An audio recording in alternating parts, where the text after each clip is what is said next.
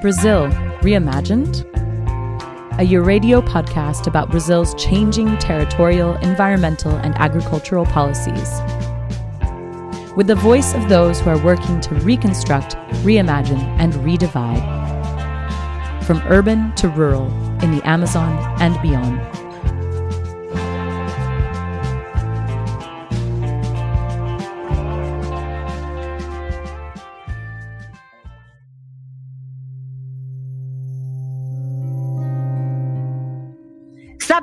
Não será fácil superar 522 anos em quatro, mas estamos dispostos a fazer desse momento a grande retomada da força ancestral, da alma e espírito brasileiros. Nunca mais um Brasil sem nós.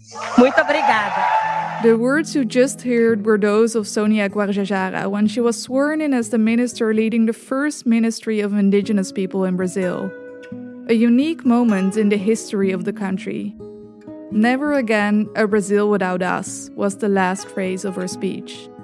It was seen as an important milestone in the continuous fight of indigenous people in Brazil for their lives and lands, for equality, for territorial rights, for the honoring of their cultures.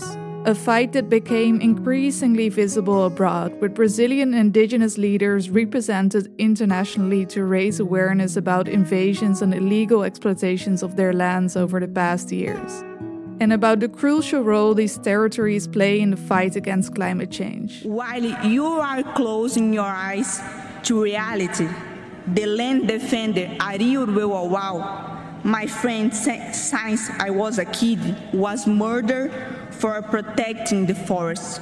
Indigenous peoples are in the front line of the climate emergency, and we must be at the center of the decisions happening here. We have ideas to postpone the end of the world. Let us stop emptying lies and fake promises. Let us end the pollution of hollow words and let us fight for a livable future and present. This was Txai Suruí at the COP26 in Glasgow, one of the many top climate conferences where she was present. Chai is the coordinator of Kanindé, a Rondonian based NGO which became internationally well known with the publication of the documentary The Territory, screened at international film festivals worldwide.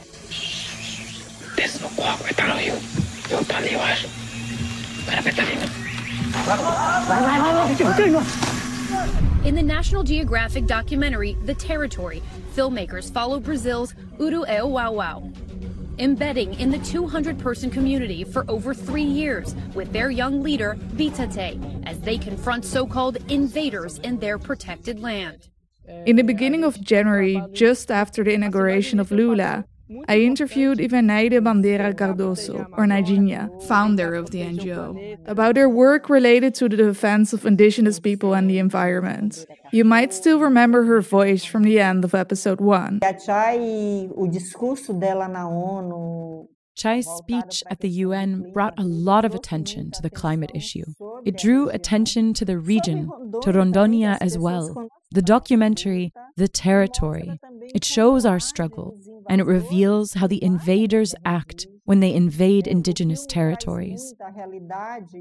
The film shows the reality of a conflict between two parts of the population caused by a system and by a policy that leads to invasion, that leads to oppression, that leads to death. A policy that does not respect the indigenous people, that does not respect the environment, that does not respect the forest.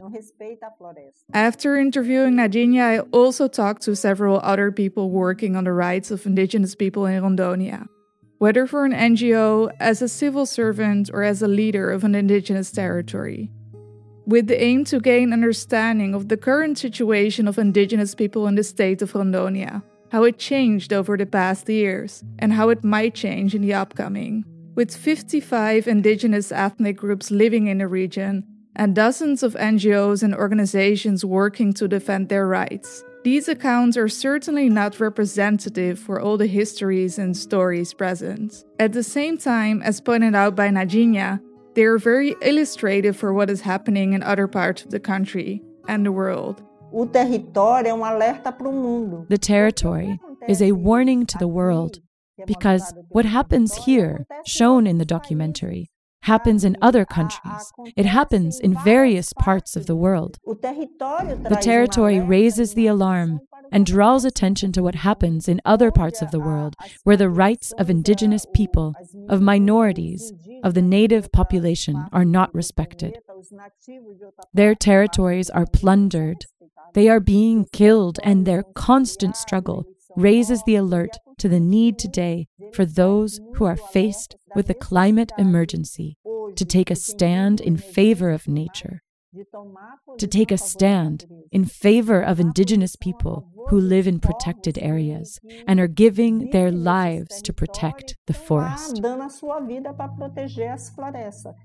To take a stand in favor of the indigenous people who are protecting the forest. In many societies, including in Rondonia, it would require a change in the way of thinking and a reconsideration of recent history. As Professor Ricardo Gilson da Costa Silva pointed out in the last episode, similar to other regions in the Amazon, the history of exploration, exploitation, and, more recently, agricultural expansion meant for the original populations in the region a process of invasion and occupation. According to estimates, the indigenous population in Rondonia was decimated from about 80,000 people in 1930 to only 2,000 in 1980, their lands lately being reduced to islands in oceans of farmland. Currently, when one takes a look at the map of Rondonia, the demarcated indigenous lands pop out as some of the last swaths of green forest. And fueled by Bolsonaro's discourse that the indigenous people possess too much land, Occupations and illegal invasions of these officially protected areas increased again in the past years. In the last four years, we faced an enormous, enormous pressure. An increase of deforestation in the region much greater than in the last 15 years. During these four years of the Bolsonaro government, we saw the forest being cleared, being destroyed, indigenous people being killed, assassinated, and the public opinion was very much in favor of the president's speech in favor of releasing the protected land for mining, for the production of soybeans. Anyone and everyone who is defending sustainable development, who is defending the forest, who is defending the environment, was under pressure. In spite of the political context or as a resistance to public policies, there are nowadays dozens of organizations active in Rondonia to defend indigenous territories and strengthen equality in areas such as education, healthcare, and culture. Kanindé is nowadays perhaps one of the most well known internationally. End February, also accompanied an NGO active in another area health.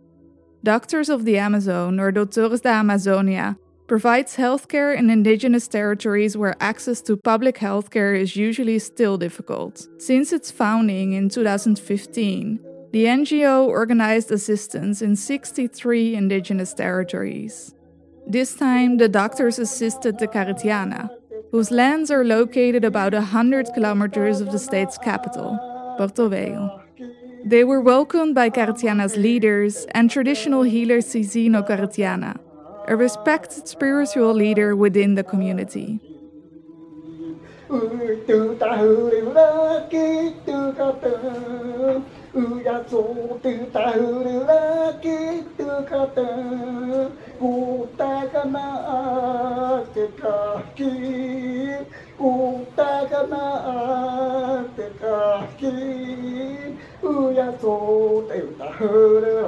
Ya tu ta hu ru la ki tu ka ta ku ta ka na te ka ta ka na te ka ki u ya zo tu ta hu ru la ki tu ka ta ku ta ka na te ka ki The medical mission was coordinated by Dr. Caio Machado, co founder of the Doctors of the Amazon, who explained why they saw the necessity to start organizing medical assistance in indigenous territories a few years ago. We saw the need for specialized medical attention in these more remote regions, where travel was often too great for a simple medical visit. So, when we bring specialized medical care to these regions, we can actually provide quality health care. That's what Doctors of the Amazon does. It brings together doctors, volunteers, dentists, physiotherapists, nurses, pharmacists, and psychologists to go into indigenous lands and provide the same care that is provided in large cities. In this way, we prove to the government that providing this care in the 21st century is possible. This is very important. It's worth emphasizing that in the past, the equipment was very heavy and difficult to transport. Nowadays, with advances in techniques and technology, this equipment is portable. We can take them into these regions. Prejudice against indigenous people is still very prominent today. They are usually referred to medium complexity healthcare centers in municipalities where no system understands their culture, which scares them away from such care. During the mission, I also talked to Elivar Karitiana, current leader of the Karitiana, who explained what the mission brought for the Karitiana people and what he hopes it can bring in the future. Doctors of the Amazon are here in the Karitiana territory to assist the Karitiana people. The arrival of the doctors has reunited our people. We have worked intensively side by side from children to elderly so that we can receive the group of doctors in the Amazon here in the village. Through the federal government, we only receive basic health care, very basic. The teams and professionals who work in our territory only do checkups, make a diagnosis, and prepare a referral to go to the municipality. That is all. Doctors of the Amazon is showing that it is possible to have someone from the government coming here to provide complex healthcare. Besides providing immediate assistance within the indigenous territory, the objective of the doctors is also to empower indigenous healthcare workers within the sector. Atender os parentes é muito maravilhoso para nossa comunidade. Attending to relatives is amazing for our community and also for our parents too. And I hope that this is an example for for the people and that we can achieve something to improve our community, for them to have the knowledge. The fact that we are going together as part of this team as indigenous people, we have more access to the community. This was Juliana Karitiana Cinta Larga, who is studying to become a nurse with the aim to attend her own community when she graduates. Underrepresentation of indigenous people is still a problem not only in the healthcare sector, but also in other public sectors in Brazil, but the situation has been changing gradually. The increase from only one to seven indigenous representatives in the National Congress in 2022 was seen as an important milestone on a national level. And things have also changed beyond politics. For example, in healthcare and education. Between 2010 and 2019, the number of indigenous people enrolled in universities jumped from 10,000 to 80,000. Someone who clearly pointed out the importance of these changes is Isac Oliveira Wajuru, who works for the Special Secretary of Indigenous Health SESAI. Eu digo que existem duas formas de trabalhar. O trabalho para o indígena e com I always say that there are two ways of working: working for indigenous people and working with indigenous people. Working for indigenous people is easy. They arrive and say, Here you are. To work with indigenous people is to arrive and say, Come here, let's talk. What do you need in your village? Let's do it together. I think it's very important for us to work to improve the healthcare in indigenous territories. A gente tem que ter esse cuidado com a parte cultural também. And the cultural aspect is very important as well, because often people talk about strengthening indigenous culture, strengthening indigenous health, but they don't really respect indigenous people. Here in our district, this has already changed in recent years. Two years ago, we didn't have any Indigenous nurses. Today, we have an Indigenous nurse in the village, we have nursing technicians inside the village, Indigenous healthcare agents who live in the village. Os agentes indígenas de saúde que moram na aldeia. I believe that indigenous people should be included in all decision making, and it has already changed because, in fact, everything always has been difficult for the indigenous people. Nothing is ever taken for granted. The government never just comes and says, Here, take this indigenous land, take these resources, we give you access to education. Never.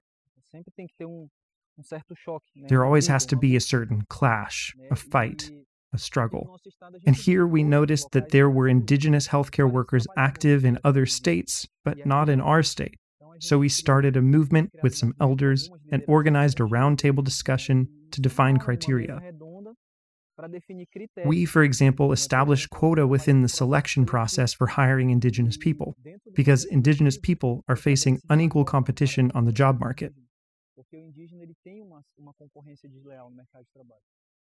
Simultaneously to reinforcing the representation of indigenous people in public functions and protecting their territories, what has also been an important articulation in the indigenous movement in Brazil is the fight for recognition of cultural rights and the recognition of the importance of ancestral knowledge in environmental protection and nature conservation globally.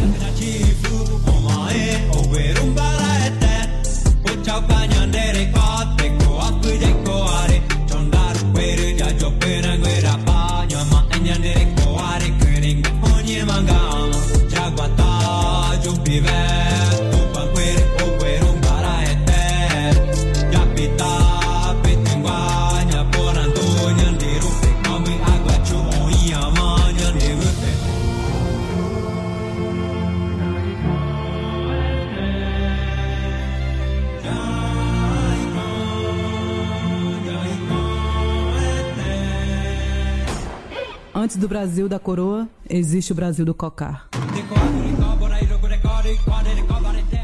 In Rondonia, it goes hand in hand with the movement to real value traditional Amazon landscapes, cultures, and traditions, to revive a history hidden or erased, as discussed in the last episode.